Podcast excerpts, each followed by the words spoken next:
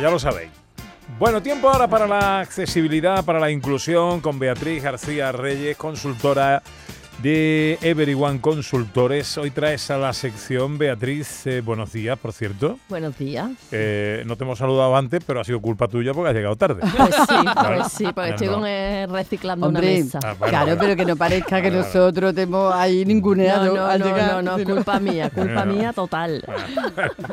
Bueno, nos traes hoy a la sección el primer cross inclusivo de Itálica. Cuéntanos. Pues mira, si cada año se celebra en el municipio sevillano de Santiponce el cross internacional de Itálica. Este año es la 41 edición. Entonces, este mm, cross internacional es una carrera a campo a través en la que se recorren las antiguas calles de, de esta ciudad remana, que fue cuna, pues entre otros, de los emperadores Trajano y Adriano. ¿Y qué es una carrera de campo a través?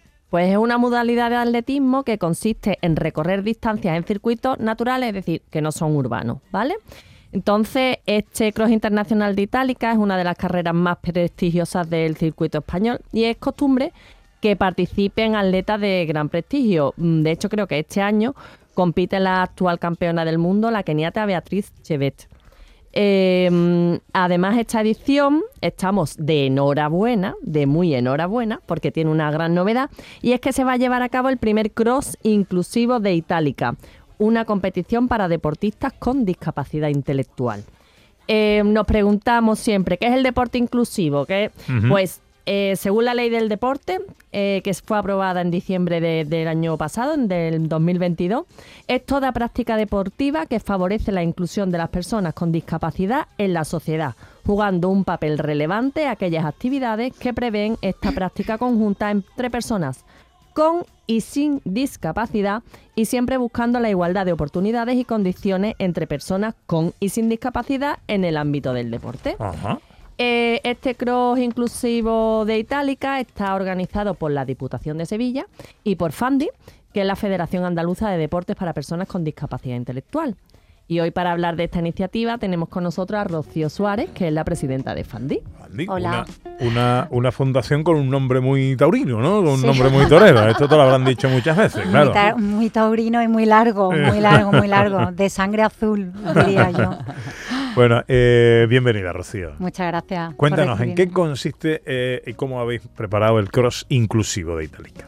Bueno, pues esto es una iniciativa que surge del área técnica de la Federación, en nuestro trabajo diario de, conseguir eh, que se cumpla esta nueva ley del deporte eh, bueno, pues surgió la idea de, hacer en Sevilla la, o proponer a Diputación que fuera inclusivo en el área de la discapacidad intelectual. Lógicamente, la inclusión no solamente de esta, de esta tipología de discapacidad, abarca las cinco discapacidades, pero la iniciativa salió de nuestra federación y tuvimos la suerte de que Diputación no solo nos escuchó, sino que nos abrió las puertas y nos ayudó a, a poner en práctica esta, esta iniciativa que, bueno, que, está teniendo bastante, al menos, eh, ruido. Em, Rocío, ¿qué nivel tienen los deportistas con discapacidad andaluces con respecto a otros territorios y, en qué disciplina destacamos? Bueno, eh, Andalucía eh, tiene un alto nivel deportivo, tenemos grandes talentos deportivos dentro de la discapacidad intelectual. A mí no me gusta comparar con otras comunidades autónomas porque eh, el resto de las federaciones eh, regionales hacen una labor muy similar a la que se hace aquí en Andalucía. Si es verdad que nosotros tenemos el territorio eh, más grande, lógicamente, pero sí es verdad que hay otras comunidades que no superan el número de federados. Pero la, prueba de que tenemos unas grandes, unos grandes atletas, unos grandes deportistas en discapacidad intelectual, es que cada vez que salen a un campeonato de España, o salen a un campeonato del mundo, tenemos la suerte de que traemos medallas de oro, ranking en Andalucía en primera posición, o como en este eh, dos últimos años, Nicolás Castaño, que va a participar en este cross, pues eh, este año se trae otra vez la Copa del Mundo en atletismo en Francia, en el Virtus de, de atletismo. Bueno, ese es el mejor ejemplo que podemos dar. ¿Quién puede inscribirse en este cross inclusivo de Itálica? Pues mira, se puede escribir todos aquellos atletas que hayan participado en campo a través, pero tienen que cumplir unas marcas. Este año es una prueba piloto y bueno, se ha hecho de forma muy minuciosa la determinación de las marcas mínimas para participar, que tienen que venir acreditadas lógicamente si vienen de otras comunidades autónomas de sus propias federaciones deportivas. ¿Y qué participación se espera, Rocío? Bueno, nosotros eh, propusimos eh, una participa se propuso una participación inicial, pero luego eh, fuimos un poquito más realistas y, bajamos el límite, ¿no? Se ha aspirado a que vinieran para participar 100 deportistas, pero como bien la realidad en la discapacidad, que estamos muy lejos de que tengamos conciencia de inclusión, la participación es muy pequeña. Si es verdad que los que vienen tienen un buen nivel de participación, pero lo importante es dar el paso, que practiquen eh, esta actividad de forma inclusiva y que se dé a conocer para que rompamos un poquito esa barrera, ese miedo que hay de, participar de forma conjunta.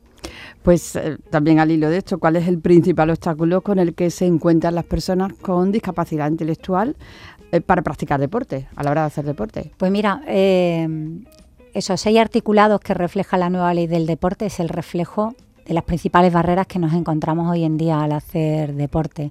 Hablamos de accesibilidad universal en las instalaciones deportivas. Hoy prácticamente, hoy por hoy, eh, creo que menos de un 20% de las instalaciones deportivas a nivel nacional eh, cumplen con los requisitos eh, de accesibilidad universal. Eh, hablamos sobre la integración de las federaciones territoriales en las federaciones nacionales cuando la discapacidad la, eh, la, modalidad de discapacidad está integrada ya en sus federaciones internacionales.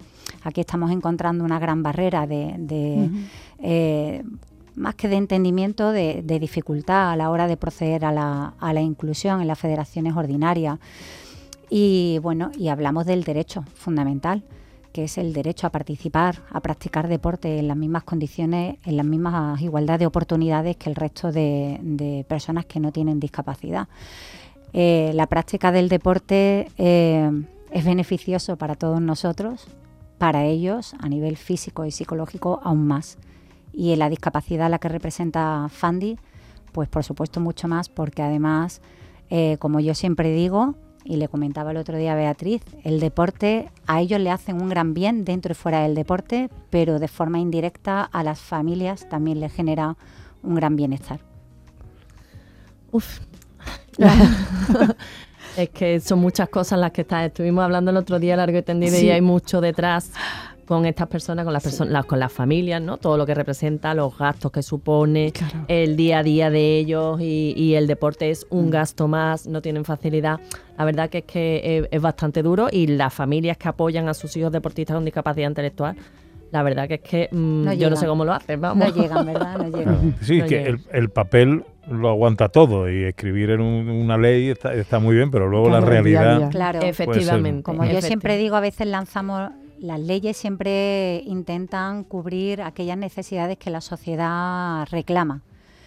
Pero bueno, todo el mundo sabemos que muchas veces lanzamos las leyes un poco corriendo porque hay que lanzarlas, pero no nos paramos a ver si realmente la sociedad dispone de esas herramientas, de esa información, de esa formación, de la capacidad de hacer frente a la rapidez que nos exigen poner en práctica esa ley. Entonces, eh, sí es verdad que y las dotaciones que a veces, hacen falta la aplicación de esas leyes, ¿no? Y estar preparado. Aquí estamos hablando de que la sociedad tiene que estar concienciada a la convivencia y a saber utilizar muy bien una terminología que para mí es la más importante ahora, que es la de inclusión. No sabemos utilizar la palabra inclusión. Inclusión es que con y sin discapacidad compartimos el mismo tiempo, el mismo espacio y los mismos recursos. Estamos de acuerdo. No estaría de más a lo mejor hacer un catálogo de prioridades ¿no? a la hora de, hacer leyes, de inventarnos leyes y, en fin, bueno, que me caliento. Venga, más cosas. Em, ¿Cómo podemos mm, ir a, ver el cross? Eh, ¿cuándo, se, cuando se realiza? ¿Dónde encontramos información? Bueno, ya la, eh, la fecha de inscripción ya ha terminado, o sea, acabó el viernes pasado pero el, campeonato o la prueba, mejor dicho, eh, se hace el domingo 12 en Itálica. Así que podéis ir a verla allí y... Domingo que viene. este domingo, que viene. Qué bueno. Pues eh, Rocío Suárez, presidenta de FANDI, la Federación Andaluza de Deportes para Personas con Discapacidad Intelectual. Eh, enhorabuena por lo que hacéis. Eh, y nada, estaremos ahí muy pendientes del cross de la semana que viene. Gracias por darnos la oportunidad de voz. No puedo creer que es verdad. Eh, más cositas, Beatriz. Hoy es el Día Internacional de las Personas Cuidadoras. Pues sí, mira, eh, con esta celebración se pretende rendir un homenaje a aquellas personas que se dedican al cuidado de personas mayores o de personas que se, se encuentran en una situación de dependencia, ya sea de manera transitoria o definitiva, ¿no? Eh, tenemos que diferenciar dos tipos de cuidadores, el profesional, que bueno, evidentemente hace una labor maravillosa, pero también tenemos que hacer mucho hincapié en los cuidadores familiares. Son personas que son casi invisibles, eh, que están al pie del cañón 24 horas al día, los 365 días del año, y que eso es muy duro tanto física como psicológicamente. Donde aumentamos, ampliamos toda la información de cuanto hablamos aquí en accesibilidad e inclusión. En las redes sociales de Everyone Consultores o en mi X personal, arroba BGD. Hoy sí, hoy sí tiene sintonía. me queda un poquito de tiempo. Es el tiempo para la accesibilidad y la inclusión con Beatriz García Reyes. Enseguida, recta final de nuestro programa, con el tiempo dedicado a la inteligencia artificial y a la magia.